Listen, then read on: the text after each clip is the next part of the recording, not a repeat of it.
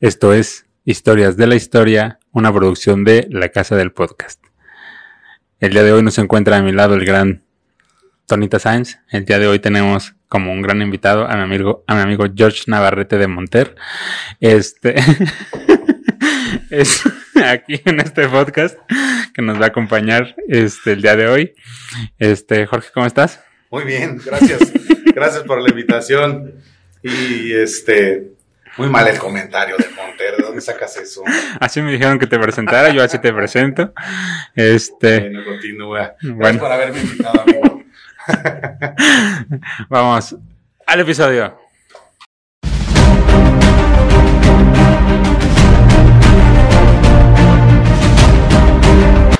¿Qué tal, amigas, amigos o amigues, como prefieran? Mi nombre es César Tello. no me había tardado. No me veas así. Y junto a mi amigo hoy, George Navarrete de Monter, los llevaré a conocer algunos acontecimientos del pasado, que grandes o pequeños cambiaron el futuro de nuestro tiempo. Pónganse cómodos, súbanle al volumen y tú bajes el volumen de tu celular, que estamos por comenzar. Esto es Historias de la Historia. Hoy hablaremos sobre Benito, Pablo, Juárez, García. ¿Cómo estás? Muy bien, César, estoy este, bajándole precisamente a mi celular para que no vaya a haber interrupciones. Este, muy bien, muy bien, César. Este, gracias por la invitación a hablar aquí de del expresidente Benito Juárez García. Sí, este, espero aprender mucho y, y poder aportar un poco a, sobre el podcast que estás elaborando sobre esa parte de la historia. Eh, no soy historiador, no soy filósofo, eh, pero la historia está escrita para todos los ciudadanos, ¿sí? Alguna escrita, alguna no escrita, ¿sí? Alguna contada, entonces pues eso es la parte que vamos a, a platicar el día de hoy, ¿no? Exactamente, justo así. Si me ven sonreír, discúlpenme, es que está hablando demasiado serio y él no es así, entonces me, me cuesta todavía disociar eso. Este, antes que nada, agradecemos a nuestro patrocinador, Vida Shop. Lo pueden buscar en Facebook, en página web.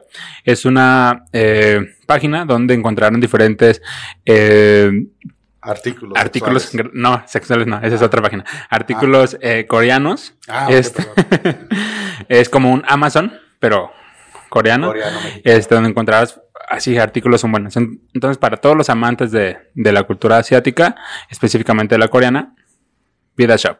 Ahora sí, continuamos. Bueno, Benito Pablo Juárez García Bien. nace el 21 de marzo, por eso estamos grabando el podcast en estas fechas, porque vamos a conmemorar su natalicio, de 1806 Ujú. en San Pablo, Huelatao, en un poblado zapoteca ubicado en la Sierra de Ixtlán, perteneciente a Oaxaca. Sus padres fueron Marcelino Juárez y Brígida García. Muy bien. Ok, 1806, vamos a ponernos en contexto, todavía ni siquiera se ha logrado la, la, la independencia, todavía apenas es este, ni siquiera el, gri- el grito de Dolores, entonces estamos eh, insertos en que él nace todavía bajo una estructura de dominación o de del virreinato pues de, de España. Ujú. Él queda huérfano a los tres años y quedó al cuidado de su abuela Justa López. Ahí ayuda a su tío como pastorcito, de ahí viene la, la imagen de Benito Juárez como pastorcito, quien le enseñó el castellano, porque hablaba solamente zapoteco. Ujú. En 1818, ya casi nos independizamos, al perder una oveja y por temor al castigo de su tío, él se traslada a la ciudad de Oaxaca a vivir con su hermana Josefa, O sirvienta. sea, una oveja fue la que la hizo, lo hizo tomar la decisión. Exactamente. Eh, no, bueno, el miedo. Independientemente le haya sido el culpable de la pérdida de esta oveja o se la ha llevado el lobo feroz, ¿no? Sí, por ejemplo. justo así. Bueno, él se trasladó. se traslada, sí, huyó de su pueblo natal exactamente. y se fue a la capital, Oaxaca. Sí, exactamente. De hecho, parece. ¿Qué edad tenía ahí, perdón? 1818, hazle la cuenta. Tú eres el matemáticas. Acuérdate que yo, hashtag, no sé 12 años. matemáticas. 1806, sí, 12 años.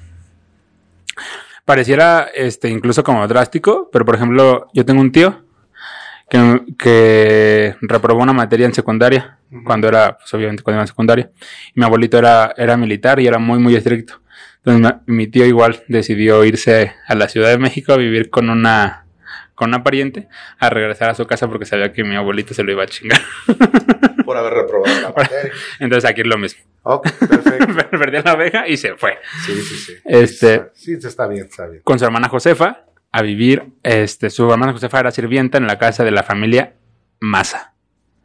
¿Te suena el apellido? Sí, Bueno, de ahí viene la esposa, ¿no? De exactamente. esa familia. Se las aplicó gacho. O sea, trabajó con ellos, lo apoyaron y después le robó una hija. Ah, efectivamente. Ok. Eh, aquí va el primer dato interesante. Por si no hemos dado datos Margarita, interesantes. ¿no? Margarita. Masa de Juárez. Juárez, bueno. Así, así como tú Navarrete de Monter. Ah, sí, claro. Bueno, eh, patrocinado por el fraile franciscano Antonio de Salanueva, ingresa al seminario conciliar y después al Instituto de Ciencias y Artes para estudiar Derecho. Ok, Este es un, este es un dato importante y que yo considero así definitivamente. porque, eh, En esa época él no pudiera haber entrado a ese. efectivamente, ¿y quién fue el que lo patrocina? Pues un fraile Un franciscano. fraile franciscano español. Efectivamente. O mestizo, no lo sabemos. Sí, vamos a ponerlo mestizón. Pero lo interesante es que es un fraile. Ujú. Esto a mí me, me- me salta mucho y quiero preguntarte tú más o menos qué, qué opinión tienes. ¿Por qué consideras que después Juárez carga tanto contra la iglesia? Bueno, porque estudió. Porque si no, no hubiera- si hubiera estudiado, hubiera sido sometido. Pero estudió gracias a... Bueno, a la, a la iglesia. Pero eso no quiere, bueno, no, gracias al fraile, que él sí era católico y seguía las leyes de Dios y la imposición que había en, ese, en esa época, en, en- sobre todo en el manejo mucho del virreinato en México, porque realmente la iglesia dominaba mucho de las leyes que se imponían en la colonia. Entonces, eh, al darse cuenta, él, una vez estando estudiado, este, que pues realmente eh, por medio del temor, por medio del, de la imposición del miedo, sí, y de y meter la religión a sangre, pues se seguía teniendo la colonia dominada. Pero ¿Eh? no, o sea, sí, no. Ok. Es que no podemos decir que a sangre porque ya estábamos hablando de 1820 y tantos. O sea, ya, ya la religión entraba como mantequilla. O sea, entró a sangre en la- al principio de la conquista. Ok. ahorita ya, ya tú crees lo que, bueno, en ese momento tú crees lo que crees porque ya tienes una carga desde antes. La, la primera y la segunda generación, exactamente, pues fueron 300 años. Entonces, la primera generación fue la que sí le entró con sangre y le costó. Los hijos de los hijos ya nacieron siendo católicos. Porque no Y conocían otra cosa. la religión sin Ajá. oponerse en demasía. Efectivamente, porque no conocían otra cosa. So-. Solo es lo que se permitía conocer. Y Sí, ya las, los antiguos cultos y las antiguas creencias o religiones, esas ya se habían diluido a lo largo del tiempo. Efectivamente. Ok. Bueno, volvemos con Juárez. En 1831, ya tenemos 10 años de independencia, inicia su carrera política como regidor del Ayuntamiento de Oaxaca. Eh, se titula de abogado. ¿Diez años de independencia? Sí, pues en 1821. Nos 21 independizamos. 31. dijiste. Aquí es 31, Ah, ok. entonces 10 años. Se titula de abogado en 1834, es maestro, rector y diputado local. Desde este último cargo propone confiscar las propiedades de los herederos de Hernán Cortés. ¿Qué opinas de eso? Nah. Bueno, ya se había hecho la independencia, estaba todavía un desastre en el país, no se configuraba todavía como una, pues como un país independiente, todavía la gente seguía sintiendo que era, era colonia realmente de España, los españoles no se habían ido realmente, ¿sí? Esto era así como una independencia en papel, ¿sí? Porque en la realidad, en, la calle, la independencia no existía. ¿sí? En las haciendas todavía la independencia no existía. A tan corto tiempo, 10 años después de, de haber firmado, ¿no? Este, en, en un papel la independencia en México. Entonces, una de las, de las partes como diputado él, que también era una cámara muy pobre, una cámara prácticamente ficticia, Sí. realmente, ¿no? Entonces, proponer o hacer propuestas desde un punto político, desde un asiento político, este, pues era fácil hacer muchas propuestas, pero no era fácil llevarlas a cabo, ¿sí? Por lo endeble y lo tan pronto que había ocurrido la independencia. Entonces, propuestas hubo muchas en, esa, en esos periodos después de la independencia, pero realmente eran pocos los que se iban a concretar. Ok, este sí, tienes, tienes razón en esta parte, en la cual no se cambia como una estructura, realmente fue un, plumazo, este, y realmente los únicos que, que, se beneficiaron con, o sintieron realmente un cambio de independencia, fueron las clases altas. Este, quienes, pues al final de cuentas, eh, patrocinaron, sufragaron, incitaron el movimiento de independencia. Como bien dices, al, campesino de, de, a pie, pues daba igual si se llamaba México, se llamaba Nueva España, él seguía trabajando, él seguía haciendo sus mismas tareas. Haciendo su pago del diezmo, haciendo su pago este, con las tiendas de raya. Él seguía siendo codependiente o dependiente totalmente de su hacendado o de su patrón. Prácticamente los veían como él, hacendado prácticamente por él tengo la vida. Y por ende yo tengo que rendir eh, honores y rendir prácticamente todo mi trabajo y esfuerzo hacia el dueño de mi vida, que era el hacendado. Ellos así lo seguían viendo hasta que morían. Entonces, pues esas estructuras son las que, las que permanecen y las que, como bien mencionas, hacen que la independencia o que, el, o que cualquier movimiento social solo haya sido en, en papel. Entonces ellos no veían como cambios sustanciales en su vida. Como magistrado, Benito Juárez, este magistrado del Tribunal Superior de Justicia, defiende a los indígenas de los Chica de las limosnas excesivas. El párroco comparece ante los juzgados y es absuelto. Pero Juárez es encarcelado al revertírsele las acusaciones contra el clero. O sea, acusa a un párroco buscando proteger de los diezmos excesivos a los campesinos. Sí, lo enjuicia, pero en el juicio queda libre el párroco y después todas las acusaciones se revierten contra Juárez y lo encarcelan. Sí. O sea, ve nada más lo endeble de nuestra independencia y de nuestra impartición de justicia en ese entonces, ¿no? Esto es, esto es un dato muy importante porque precisamente a partir de ahí Juárez va a empezar a, pensar una de sus leyes principales, que es la, al final la, ley Juárez, este, la ley Lerdo y todas esas, van encaminadas un poco a revertir todo este tipo de, de situaciones. Yo no voy yo no me voy a poner a a discutir ahorita si, si, fueron buenas o malas. Mira, mira el puesto pues, este, en, el, en, el, en la estructura del Poder Judicial que tenía, era un magistrado. O sea, no, no era un juez de distrito, no era un juez, no, o sea, era un puesto muy fuerte, ¿sí? Que si viéramos eso en la actualidad, ¿te imaginas que un magistrado... Pierda contra un párroco. Contra un párroco o lo encarcelaran por acusaciones que hizo ante un párrafo, un párrafo eso te, eso te habla precisamente y perfectamente del poder que tenía la iglesia en ese momento. Entonces, eh, la iglesia y el Estado durante ese momento y toda la colonia eran uno mismo, o sea, prácticamente. Entonces, eh, pues todo ese tipo de, cambios son los que iba a impulsar eh, Juárez para que, pues, cambiara esta situación. Iba a buscar impulsarlos. Efectivamente. Bueno, una vez que está en una vez que está en, la cárcel, encarcelado por esas acusaciones falsas que hizo al párroco, ¿qué, sigue en la historia de Juárez? Mm. Sale de la cárcel.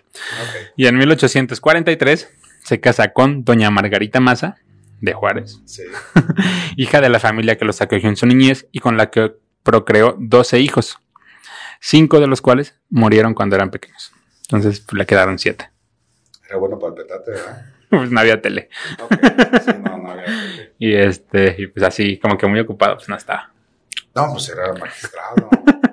pues sí, pero ya, pero ya no se podía, ya después de esa experiencia ya no quiso meterse con párrocos ni nada. Ah, Entre 1844 y 1847, estamos hablando de una época muy, muy complicada, este, donde aparte durante esa época, este, se iba a fraguar la, la guerra contra Estados Unidos.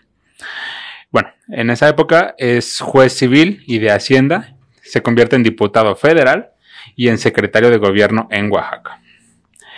En su desempeño se opone a las exigencias del clero del pago de limosnas y de consignar a quienes se niegan a pagar el diezmo. O sea que si no pagabas el diezmo, te encerraban. Eras encarcelado. Había, había, había cárceles en las haciendas, inclusive. Sí, también, efectivamente. Eh, asimismo, apoya a que se financie la guerra con los Estados Unidos mediante hipotecas de los bienes del clero. Por esos años, ingresa a la masonería con el seudónimo de Guillermo Tell y obtiene el máximo grado. De masón. Sí. Entonces, lo importante aquí y lo interesante es eso, o sea, Juárez busca que se financie la guerra vendiendo propiedades de la iglesia para que el... Sí, a sus enemigos, vendiendo propiedades de sus enemigos a final de cuentas. Al menos mentalmente, porque pues, no podía hacer gran cosa ahí, ¿no? Para que el Estado tuviera, tuviera que al final de cuartas, la guerra con Estados Unidos se pierde por falta de dinero. Entonces, pues entonces Juárez dijo, pues si vendemos todo esto, podemos obtener ingresos. Pero los conservadores y la iglesia decían, pues, ¿cómo te vas a meter con, propiedades que no son, exactamente, que no son tuyas? Pues pero eso lo hizo sentado desde la silla como juez, como diputado. Como diputado y como secretario de gobierno. Y como secretario de gobierno. De Oaxaca. Bueno, eh, al ser secretario de, gobierno. Seguramente lo hizo en una zona muy, una, cuestión muy regional, ¿no? O estatal prácticamente. Sí, estatal. No estatal. federal. No, estatal. Este, como era secretario de gobierno, el gobernador de Oaxaca eh, se sale y él queda como, como interino. Eh, como gobernador de Oaxaca, que de hecho es el primer gobernador también indígena, este, de cualquier, de cualquier lugar de México, es el primer indígena. El 2 de octubre, que no se olvida, ah, no es cierto, de 1847, el 2 de octubre de 1847, este, prohibió a Santana el paso eh, por el estado, o sea, le prohibió entrar a Oaxaca. Le quitó las llaves de la ciudad. Ajá. Y Santana siendo, siendo, mm, tal vez no era presidente en ese momento, había ido a, luchar contra los Estados Unidos, este, y pues le, le prohíbe. Un general, ¿no? Sí, en ese momento era un, general, va a pelear contra Estados Unidos, pierde y pasa lo que tiene que pasar. Entonces Benito Juárez le dice, no vas a entrar a Oaxaca. Es un pendejo, porque perdiste. Fuiste sin huevos. Y aparte no, aparte no quisieron vender los bienes de la iglesia que yo les dije. Para que tuvieras para que tuviera, exactamente. Y pudieras escuchar, ¿no? Efectivamente. Que esto es político.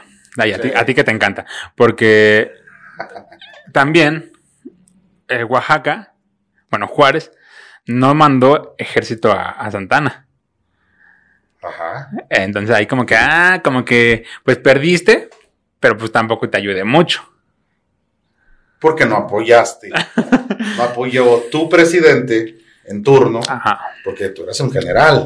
Sí, obedecías las órdenes del presidente en turno. Y tu presidente en turno no apoyó mi iniciativa de vender los bienes de la iglesia para apoyar al ejército mexicano. Ajá. Pero, exactamente, pero estamos de acuerdo que, que hay... No importa, yo debería haberte apoyado. Pues sí, porque al final de cuentas pues, somos mexicanos, ¿no? Y, nos están invadiendo. Pues mínimo. No, para que... ahí les mandamos a, ahí les mandamos a Porfirio Díaz algo, no sé. No, no, no, no, no, pues ese era mandar a la gente como carne de cañón, ¿a qué vas? ¿Con palos y piedras y machetes? esto, esto de ver, lo dice en el himno nacional. Es tu deber. Es tu deber. Así vayas con piedras y palos. Ni modo. así, así defendieron la Ciudad de México los civiles. Ah, bueno. Cuando Benito Juárez ocupó la gobernatura interina del estado de Oaxaca en octubre de 1847, el ambiente político nacional atravesaba una coyuntura sumamente difícil, por lo que acabamos de explicar. Estados Unidos amenazaba seriamente la soberanía del país y en el ámbito interno la cosa no era más fácil.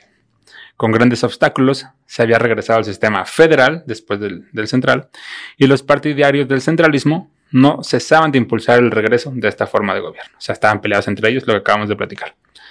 Finalmente, por si esto fuera poco, entre los mismos partidarios del federalismo, no había un consenso sobre la forma en que se debía conducir el rumbo del país. O sea, había algunos que querían una federación, una confederación, como al estilo americano. Entonces, pues trajeron desmadre. no sabían ni qué pedo. Eso provocaba muchísima estabilidad política, social, militar, judicial, y lo veían como una oportunidad los países extranjeros. Claro una forma de dominio. Que por eso después viene la intervención francesa. ¿no? Y que volviera a ser como una colonia, pero ya no española, sino ahora francesa, inglesa, americana. Sí. Pero bueno, disfrazada. Ajá. sí, efectivamente. De hecho, pues el siglo XIX mexicano, yo lo he dicho siempre, es, pues, es horrible, güey. Es, es, es un es una pinche extensión de Navidad, güey, que tienes que estar desenredando porque no, no le hayas ni pies ni cabeza. O sea, el siglo XIX mexicano. Desde la guerra, desde la independencia hasta la revolución. Desde la, sí. Prácticamente hasta exactamente. Esos 100 años. ¿no? Sí, perdimos 100 años. Perdimos 100 años. Bueno, pero también llegó el porfiriato y estabilizó el país. 30 años. Pero, lo estabilizó, ¿no? para, que figura. para que después llegara la revolución y le volviera a meter un cagado, un cagadero otra vez. Claro, claro, claro. Llegó, o sea, llegó Doña Porfiria. ¿No? Pues eso fue lo que pasó, realmente. El pobre siempre siguió siendo pobre y, de, haciendas, trabajando, etcétera, ¿no? Claro, lo bueno es que hoy tenemos a. ya, durante el gobierno de Santana, este, el país estaba pues precisamente dividido. ¿Quién conoció a Santana? como, como, como, o sea, ya ahí estás pasando a la parte de la historia donde ya Santana era presidente, ¿sí? Este, después de haber regresado, de haber perdido con la, en la guerra con los Estados Unidos, que a final de cuentas, si nos relatas un poco ahí, ¿qué significó esa pérdida contra la guerra de los Estados Unidos? ¿Sí? Que ganó Estados Unidos o que perdió México ¿sí? ¿Y quién colocó a Santana como presidente? Porque bueno, Juárez todavía seguía como gobernador de Oaxaca, ¿no? Efectivamente. ¿Sí? Entonces, y ya no traían muy buenos relaciones con Santana, ¿no? No, de hecho Santana se desquita. Ok. Santana se desquita y dice, ahí va la mía. Bueno, eso lo vamos a tratar en, otro podcast al cual te voy a invitar. Pero efectivamente, Estados Unidos gana, eh, además de territorio, además de territorio, pues la supremacía gana, gana esta parte de, convertirse en el gigante de, del norte, en, en avanzar en esa materia imperialista y expansionista que tiene.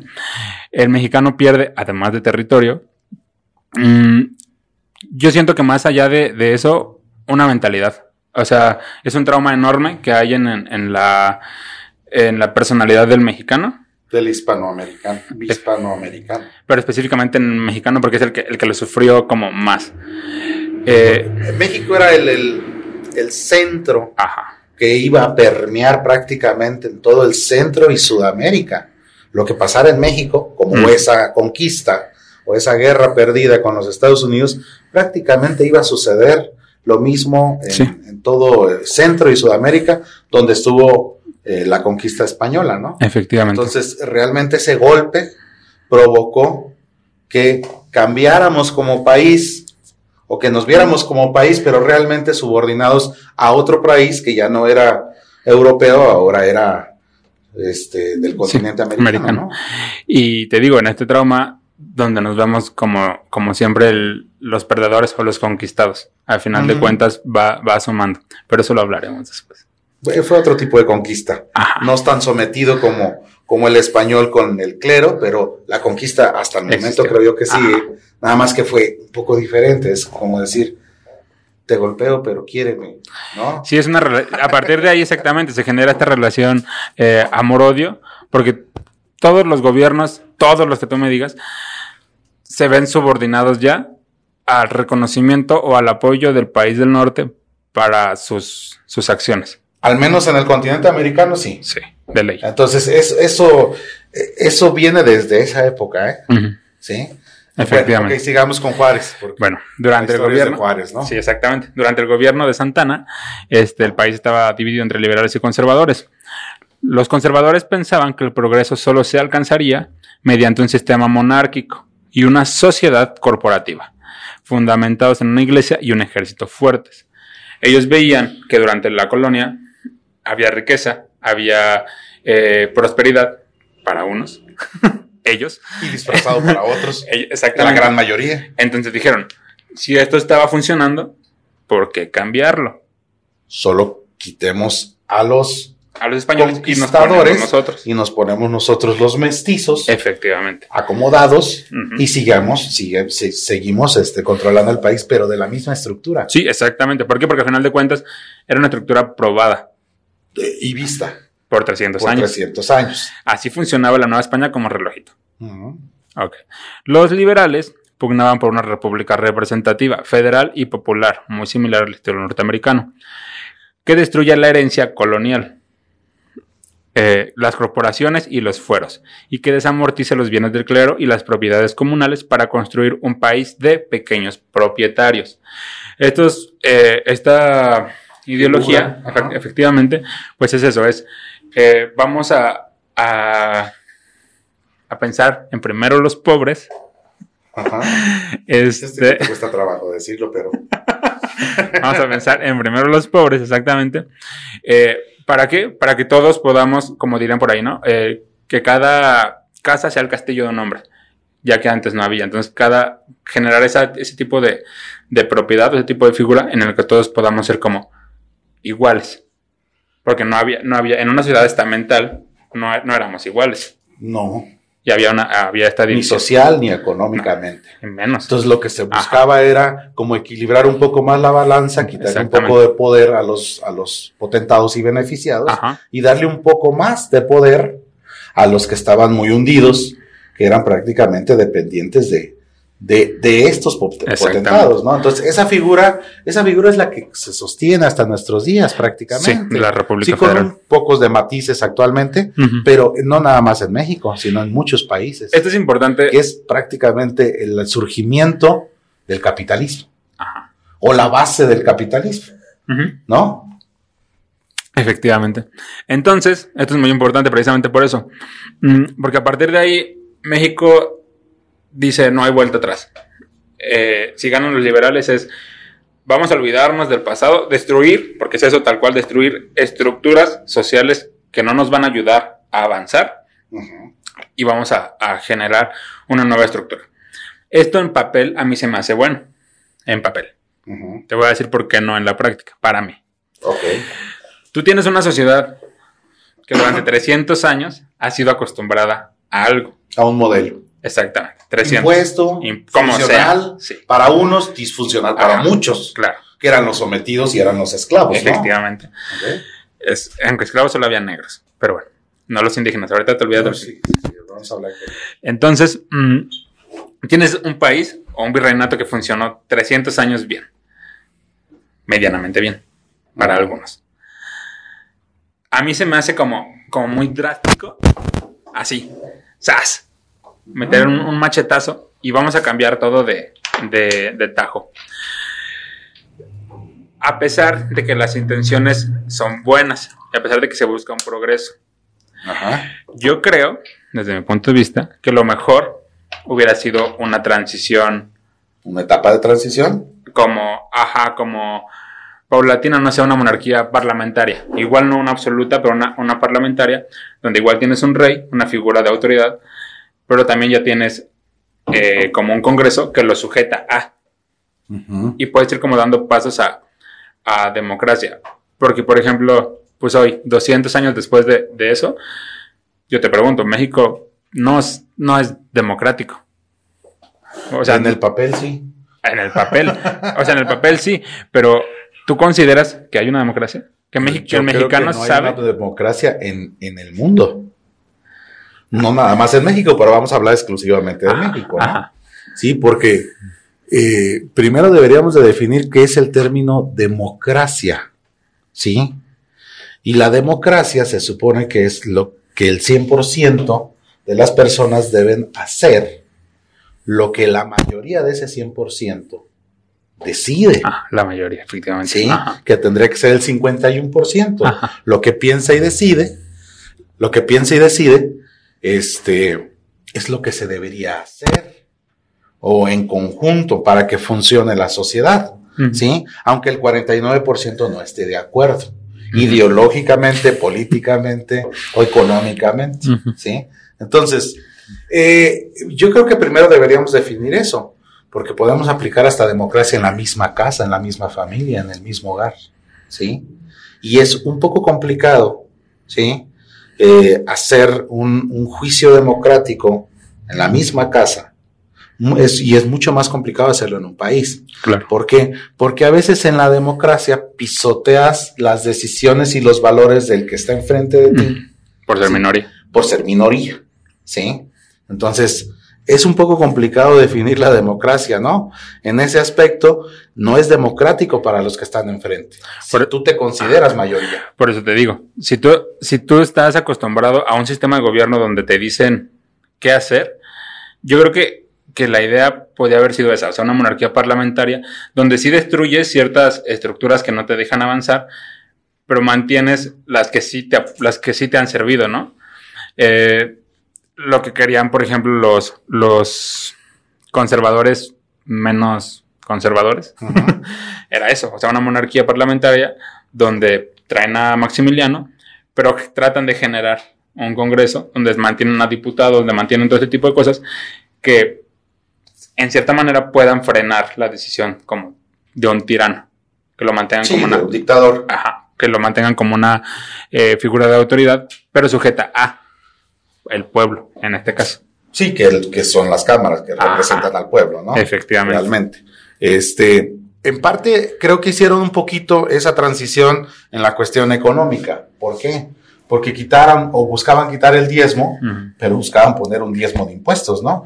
Entonces, realmente, el, el perjudicado era siempre el que pagaba el diezmo, ah, ¿no? Claro. Y ahora ya no se lo paga la iglesia, pero ah, se lo va a pagar al gobierno, ¿no? Que estaba conformándose como figura y que tenía sus poderes que buscaban como que contrarrestarse unos con otros y que no quedara un sistema dictatorial.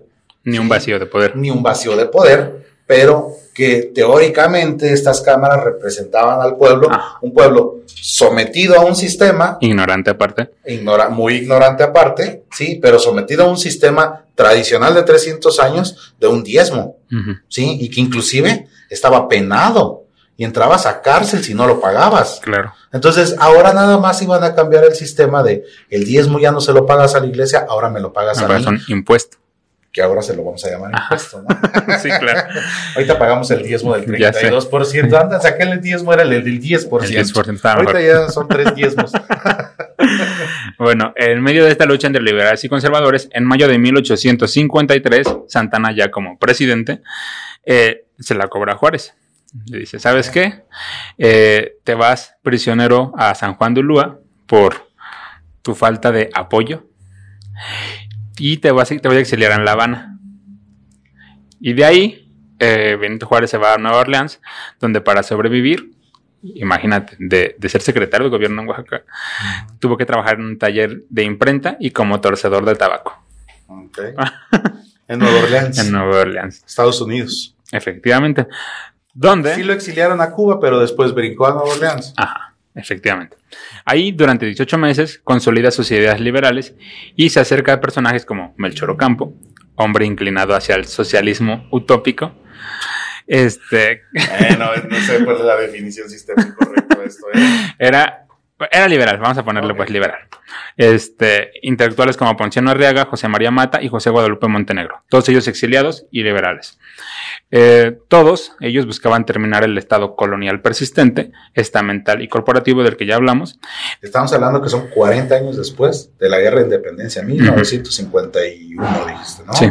Y este, 53. 53. O sea, 40 años todavía seguía. Un cagadero. Sí. Un fregadero, sí. O sea, estás hablando de media vida de una persona y todavía seguía el país patas para arriba que si conservadores, que si liberales, etcétera, ¿no? Y se murió y siguió igual, pero y se, murieron y siguió igual la situación. Este, bueno, ellos buscaban precisamente un nuevo Estado laico, tolerante, eh, republicano federal y democrático. Ellos querían, ellos querían crear, y voy a poner entre comillas, según ellos, una verdadera ciudadanía, porque lo acabas de explicar muy bien. Nos, o sea, 300, 200 años después, no somos ciudadanos. Mm. Este, esta ciudadanía tenía que estar libre de fueros militares y clericales, es decir, todos somos iguales, y buscaban implementar una educación racional. Espérate que me salí. Disculpen, problemas técnicos. Una educación racional. No religiosa.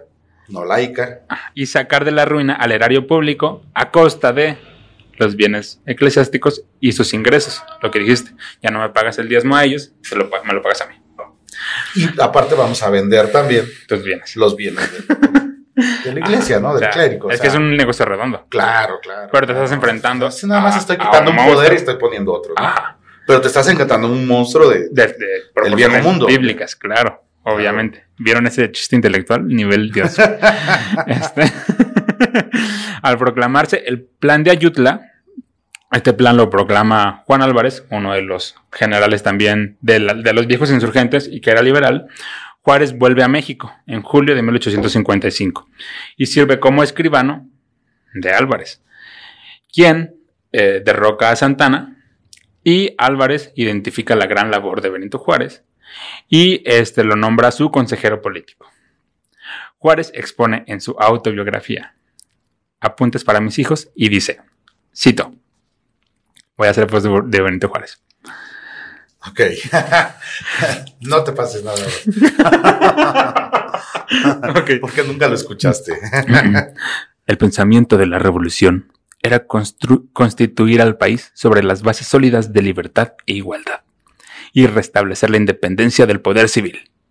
Por eso, se juzgó indispensable excluir al clero de la representación nacional.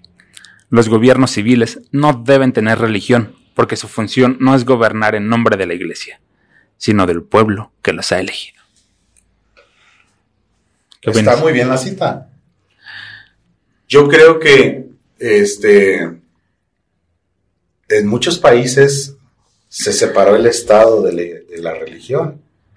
Perdón, en muchos, sí, en muchos países. ¿sí? Ay, aunque un tiempo sí fue, eran lo mismo. Entonces, no está mal la idea, ¿sí? Porque no puedes tú implantar una ideología o un pensamiento a un ser humano a base a que tú crees que es democrático, como el catolicismo. Eso es implantar. Si tú no comulgas, si tú no proclamas, si tú no estás de acuerdo con esas leyes ideológicas, porque al final de cuentas es un dogma, es una ideología, no pueden como ser humano implantarte otra persona que debas pensar de esa manera y no puede haber ninguna otra ideología religiosa. Entonces, para mí está muy bien la cita, porque con eso realmente el Estado o una figura política debe separarse tanto de una cuestión religiosa como una, de, como una, cuestión, una cuestión dogmática. ¿Sí? Entonces, ah, aquí la cuestión es, es que me están interrumpiendo y ¿Para qué tienen, para qué borran tienen mi el idea. pizarrón? Exactamente. borran mi idea, Sí, borran mi idea. ¿Sí? O sea, no se me hace mal la cita ah, donde, donde habla de democracia, libertad y separar cualquier figura política siempre de una figura ideológica, dogmática Y religiosa. y religiosa. A mí lo que me gusta de esta cita es eso, es eh, los gobiernos civiles no deben tener religión porque su función no es gobernar en nombre de la iglesia, sino del pueblo que los ha elegido. En esta parte de, de república, Y eso de en nombre de la iglesia es como gobernar en nombre de un Dios. ajá, ¿sí? efectivamente. El Dios que sea. Eso contrapone mucho al pensamiento de la, de la monarquía. La monarquía en sus inicios decía eso, decía, eh, y lo ves con, con Maquiavelo, dice, eh, el rey debe gobernar porque el rey está sirviendo en nombre de Dios. Y como está sirviendo en nombre de Dios, no puede hacerlo mal, sino Dios lo va a juzgar. En un sentido, en una religión totalmente, en un estado, per- perdón, totalmente católico de ese entonces, tiene sentido esa cita. El, el rey no puede actuar mal porque está actuando en nombre de Dios y Dios lo va a castigar. Tiene- Pensando como que Dios lo maneja. Claro. como con Dios le implanta las ideas y por ende no puede tener ninguna idea equivocada. Efectivamente. Porque un Dios se las implanta y Ajá. por ende no puede conducirse al mal. Exacto, entonces esta cita es muy interesante porque aquí él exactamente dice, bueno, eh, el pueblo al final es quien los ha elegido, no Dios. Entonces tenemos, tenemos que gobernar sin. Vamos a venirnos a la parte terrenal, ¿no? Ajá, efectivamente. Eso es algo muy interesante. Al triunfo de la revolución de Ayutla, Juárez es secretario de Justicia e Instrucción Pública. Cuando el ahora presidente Juan Álvarez expide la Ley de Administración de Justicia y Orgánica de los Tribunales de la Nación, que suprime los foros eclesiásticos y militares y establece la igualdad jurídica de todos los ciudadanos. Esta es conocida como la Ley Juárez. Ajá. Donde, Igualdad jurídica de todos los ciudadanos. sí, ¿Por porque somos iguales hombres, mujeres, campesinos? mujeres no, todavía no. Todavía no. No. Hombres, de cualquier tipo. Esto, te- esto es muy importante debido a su primera experiencia. Es decir, cuando se le hace de pedo al párroco. ¿Quién lo juzgó? La misma iglesia. Y Bueno, No, el, sí. sistema ju- el sistema judicial, pero manipulado por la iglesia. no, no, no. Lo juzgó la iglesia. ¿Por qué? Porque la iglesia tenía. O sea, tú no podías demandar a un padre. Era como herejía. O sea, sí, o sea, perdón. Sí puedes, pero no ante, no ante el Estado. La iglesia decía, ok, yo iglesia voy a tomar cartas en el asunto y voy a investigar tu caso. Yo investigo el caso y de nuevo, yo iglesia, pues no te pendeja y no voy a admitir que mi padre está equivocado. Sí, como lo que pasa actualmente, Ajá. ¿no? O sea, ajá. investigan a sus propios párrocos de, de- de- de abuso de infantes, Ajá, ¿no? sí. Pero nunca los No juzgan porque los Sí, hacen en base a sus leyes y ellos mismos los Entonces, protegen a veces, ¿no? Pasó exactamente lo mismo. Entonces, Juárez era un magistrado, como dijimos, tenía todas las de ganar, pero la juzga la iglesia. El caso lo lleva a la iglesia y dice, no, le- no encontramos pruebas, no encontramos nada y te contrademandamos por pendejo. Por mentiroso y acusar con falsedad. Efectivamente. Entonces Juárez se quedó con eso y dijo, no, ni madre, o sea, todos somos iguales y nos tienen que juzgar uno solo. Y así como la iglesia tenía sus propios tribunales, el ejército tenía también los propios. Que Entonces- actualmente siguen. Eh, Y en efectivamente. el clero también actualmente siguen. ¿no? Sí, entonces la ley Juárez sirvió para... Que el Estado los juzga a todos. Ajá, en teoría era eso. El Estado nos juzga a todos. Este. Esta es la llamada Ley Juárez, el 22 de noviembre de 1855. Un año después, es gobernador interino de Oaxaca por segunda vez. Ajá. Y, una, y un año después, ya jurada la Constitución de 1857, durante el gobierno de Ignacio Comonfort, es secretario de Gobernación y después electo presidente de la Suprema Corte de Justicia. En ese momento, si tú eras eh, secretario, no, perdón, si tú eras presidente de la Suprema Corte de Justicia y mataban al presidente, o el presidente renunciaba, o cualquier cosa, tú automáticamente pasabas a ser presidente. No era el secretario de gobernación como actualmente Ajá, sucede teóricamente, ¿no? Exacto. Sino el presidente de la- del poder de, jus- de justicia. de esos de los poderes, ¿no? Entonces, Suprema Corte de Justicia. Entonces ya estaba, digamos, a un pasito de ser presidente. Bueno, siempre y cuando muriera el presidente. Ah, Que en ese entonces los mataban rápido. ¿no? Bastante. Eh, en este caso era Ignacio Comonfort. Eh, la iglesia estaba muy callada y en 1857 se acuerdan que son un poder grande y el Papa Pío IX condena la nueva constitución. Se acuerdan que son un poder mundial. Exactamente. Entonces Ok. condena la nueva constitución y en diciembre de Digo, 1800... desde Roma lo condena. Claro, claro, obviamente. Desde Roma condena la constitución en ese país que Ajá. se acaba de independizar hacía 50 años, Ah, ¿no? no se van a tomar la molestia. Sí, claro. Eh, en diciembre de 1857, el general Félix Zuluaga, este era un conservador, demandó, en algo que vamos a llamar el Plan de Tacubaya, la convocatoria de un nuevo Congreso Constituyente. ¿Por qué? Porque esta constitución de 1857 era demasiado liberal, demasiado agresiva. Él pensaba lo mismo que yo, decía, güey, es que no podemos borrar todo de un plumazo. Necesitamos hacer un poquito así como que más suavecito, pianito. No te, no te pelees con la iglesia, no, no tiene necesidad. Eso decía Zuluaga. Y convenció al presidente Comonfort de que, pues sí, güey, que no sé. de que sí, pues está, o sea, sí está cabrón. Entonces Comonfort dijo, arre, me, me uno al plan de Tacubaya siendo él el presidente. Eso está un poco pendejo, pero pasó. este, Bueno, apellido te lo dice. eh, es, México mágico, ya sabes. Ok. Este, entonces, eh, Comonfort se une al plan de, de Tacubaya, donde se demanda a sí mismo hacer una nueva constitución. este, y el 18 de diciembre de 1857 asume la presidencia de la República por Ministerio de Ley, por ausencia del titular, porque como Comonfort se pasó del lado malo, dejó de ser presidente, Ya no reconocido, efectivamente. al menos poder poder judicial en ese entonces como presidente de la del- Porque renegó de su propia constitución. claro. Sí, sí, aplicaron algún artículo por ahí en el cual el poder judicial lo, lo desconoce como presidente. Claro. De, de hecho, la misma constitución lo dice. Entonces, eh, como se dio un balazo en. Ni siquiera en el pie, se lo dio solito. Eh, Comonfort eh, ordena la, la aprehensión de. De. Comonfort mismo? ordena su aprehensión. Digo, No, Comonfort ah, ordena la aprehensión de Zuluaga. Ah. Este. Porque dicen. O sea. Que sí va a desconocer la constitución, va a generar la nueva constitución, pero que Zuluaga, pues no. O sea, que, que el del plan es él. Zuluaga lo desconoce y se proclama presidente él ahora. Zuluaga. Ajá.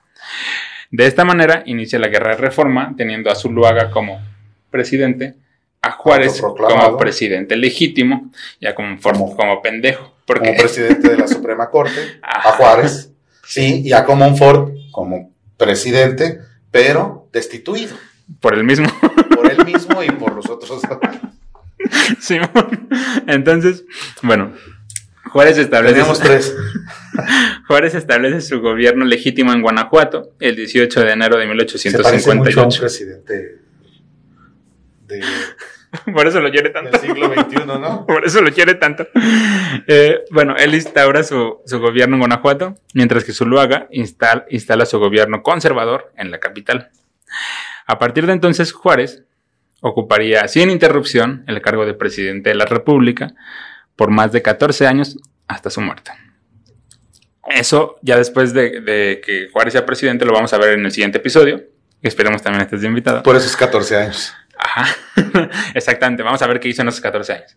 Cosas buenas, cosas No tan buenas. no tan buenas, cuestionables. Eh, pero al final de cuentas es un personaje que tenemos que analizar para entender el presente de nuestro México. Como giro. Efectivamente. Sí, y también hizo la, la- la ley de reforma. ¿no? Sí, justamente vamos a hablar de eso. Las leyes de reforma fueron ahorita algunas que vamos a, a platicar antes de cerrar el episodio. La ley Juárez, que es llamada Ley sobre Administración de Justicia y Orgánica de los Tribunales de la Nación, del Distrito y Territorios. Así se llama la ley Juárez. Esa es lo que comentamos. Vamos a quitar tribunales militares y, y eclesiásticos y todos nos van a juzgar eh, en el, pues, la sociedad, ¿no? Bueno, el- como civil. La ley Lerdo, en 1856, esta ley es, se llama Ley de Desamortización de Fincas Rústicas y Urbanas, propiedad de corporaciones civiles y eclesiásticas, mejor llamada Ley Lerdo. Se promulga el 25 de junio de 1856 y en esta, básicamente dice, se nacionaliza- nacionalizarán los bienes de la iglesia que no estén siendo utilizados. Les quitarán, con esto les quitan el poder a la iglesia. La iglesia tenía un chingo de de territorios, independientemente de las iglesias, conventos y todo, tenían fincas, haciendas y todo. Muchas de estas no estaban siendo utilizadas. ¿Qué dice Lerdo? Pues si tú no las utilizas, te las voy a quitar El Estado. y nosotros las vamos a... Exactamente. Ya después vemos qué hacemos, ¿no? Con ellas. Lamentablemente, muchas de estas este, se venden, se malbaratan a ami- amigos de Juárez, amigos de Lerdo y amigos de ellos. Este, Ley Iglesias, 1856, llamado Ley sobre Subvenciones Parroquiales. En esta se prohibían los cobros obligatorios a la gente pobre, pon atención, gente pobre, por servicios como bautismos, bodas, actos funerarios, etc. Esta Iglesias decía, güey, son una institución de caridad del reino de los cielos. ¿Por qué le cobras a los pobres por bautizarlo, por casarlos, por declararlos muertos y por todo? Entonces, esta es la, ley iglesia. Bueno, pero ese cobro antes era obligatorio y tenía una tarifa. claro. Sigue existiendo lo mismo, nada más que ahora es un apoyo voluntario de a huevo, Ajá. ¿no? Sí, O si sea, no, no te digo, casan, claro, No te igual. casan y tampoco Ajá. te bautizan, ¿no? O sea, ya, ya no está en la figura de Ya la no cuota es tanto. Ah, no. Sí, pero tienes que contribuir a la iglesia, ¿no? Efectivamente. Entonces, eso es lo que, lo que pasa con, con los primeros años de, de Juárez, antes de ser presidente. Todo el, el- el contexto sociopolítico que había en México. Mm, es interesante ver eso. Realmente, la constitución de Apatzingán, durante el sentimiento de la nación, durante el plan de Iguala, todavía se contemplaba en el artículo 1 Ujú. México será una, eh, una nación católica y en todas, católica, católica, católica. De hecho, el ejército trigarante es eso, religión, en primer lugar, independencia y unión. Entonces, en 1857, ya con las leyes de, de reforma, pues es, es eso, de nuevo es un shock cultural, es lo que te decía, donde rompes de, de tajo esas estructuras y es donde por primera vez ya pones eso, libertad de cultos. Ya, ya, ya México no es una nación católica. Y laica Ajá. en la educación. O sea, Efectivamente.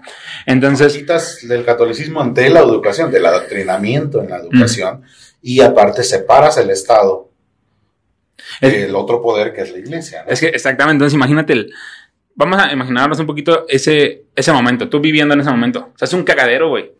O sea, es un cagadero total. ¿Por qué? Porque tú estás acostumbrado, estás educado de cierta manera.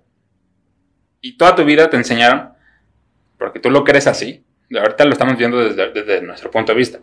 Pero tú fuiste educado en ese momento de que la iglesia era buena, de que la iglesia era esto, que la iglesia era el otro, de que tenías que... Eh, todos los valores que te enseñaron, ¿no? Y de repente llega un güey que dice, no, ni madres, la iglesia y el Estado separados.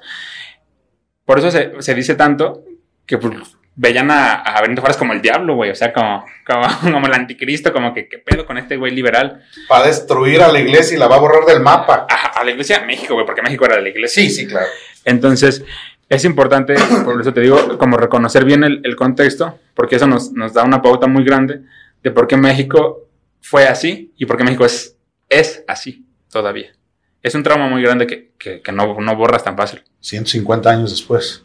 Efectivamente. 170 años después todavía seguimos en la misma historia. Eh, habría, que, habría que analizarlo como trasladarnos y, este, a, a, esa época, que viviéramos esa época, tendríamos que saber eh, de qué nivel socioeconómico pertenecías tú. Ajá. Porque Para saber si lo defiendes o no. Exacto. Porque, porque, la gran mayoría en México, en ese México, era de un nivel socioeconómico bajo, ni siquiera medio, bajo, uh -huh. ¿sí? Y era muy poca gente que tenía un nivel socioeconómico medio y obviamente uh -huh. muy poquitos contados que tenían un socioeconómico alto, ¿sí? Entonces, si tú eras del nivel socioeconómico bajo, que quizá era el 90% de la población, realmente a ti, el que Juárez separara a la iglesia y se viera como que le daba de palazos a la iglesia y la separara del Estado, el que hicieran la ley Juárez, ¿sí? el que confiscaran bienes de la iglesia no utilizados, uh -huh. el que le pidieran a la iglesia no le cobres a los pobres por bautizarlos, por casarlos, este, quizás una persona de ese México, su prioridad todavía seguía siendo que el cultivo de la hacienda donde él pertenecía, que era parte de los bienes de la hacienda, uh -huh. no se echara a perder. Efectivamente. O que el ganado no se le perdiera, o que las ovejas no se les extraviaran, ¿no? o sea, ellos realmente, si no tenían en, en, en el México actual, o en el México de, de 1950, todavía muchas personas no veían como la importancia de educar a sus hijos. Uh -huh. En ese entonces la educación era Menos. prácticamente nula. Y aparte, el padre no veía una necesidad de educar a su hijo porque tenía que aprender a cuidar el ganado, las ovejas y los cultivos. Eso es lo que tenía que aprender. ¿Sí? Entonces, yo siento que él, entre que si le beneficiaba o no lo beneficiaba, no veía tanto de, de que Juárez estuviera separando el Estado de la iglesia, porque él seguía yendo a misa, uh -huh. seguía respetando al Padre, inclusive seguía dando su diezmo, aunque no fuera obligatorio. Y no dudes que también le entregara cuotas por bautizos y casamientos a la iglesia, aunque el Estado ya no, aunque ya no estuviera escrito en, en las leyes de que tenía que pagar forzosamente. Sí. ¿sí? Entonces, habría que situarse en qué México, en esa, en esa época, tú qué mexicano eras. Uh -huh. ¿El del 90 o el del 10? Sí, efectivamente. De hecho, este, pues ya eso lo, lo, tratado, lo trataremos en el siguiente episodio, pero igual hay muchas novelas de ese momento que ilustran precisamente eso que comentas. ¿Qué México eres y qué México defiendes? ¿Y qué México querías tú? Entonces, había quienes precisamente aclamaban la llegada de Maximiliano, había quienes uh -huh. no. Había quienes Juárez era lo máximo. Había quienes te decían, o sea, Juárez es un, es un, como, como textual, ¿eh? eh Diablo Prieto Chaparro. Tal cual. Entonces, este, pues es importante eso. Y pues ya, vamos a, a cerrar este episodio. Este, con la, con las reflexiones que ya, que ya mencionaste. Yo agregaría nada más que, que pues sí, fue un episodio de la historia como muy, muy convulso, que, que fue como que eh, conteniéndose hasta que explotó con la llamada guerra de reforma de tres años. Ya en, un, en esta misma presión como social desencadenó una, una guerra que al final ganan los, los liberales y a partir de ahí empieza como un, Otro, otra etapa del México. ajá, como un nuevo México diferente. del Este, México independiente. Ajá, Sí, porque pues, eso fueron 50 años del México independiente, donde hubo un desmadre, Ajá. ¿sí? Que fue la primera mitad del siglo este, XIX. Y después la otra segunda mitad del siglo, eso ya fue otra historia. efectivamente, que contaremos en el siguiente episodio. Excelente. Entonces, esto fue Historias de la Historia. Jorge, un placer, un gustazo eh, tenerte aquí el día de hoy. Pens- No te había visto tan serio desde hace mucho tiempo. Este, pues bueno, espero eh, que el siguiente episodio también estés con nosotros. Muchas gracias. Te agradezco mucho la invitación. Ánimo. Bye bye. Digo, bye bye, besito, chao. Eso que cálmate tú, pinche.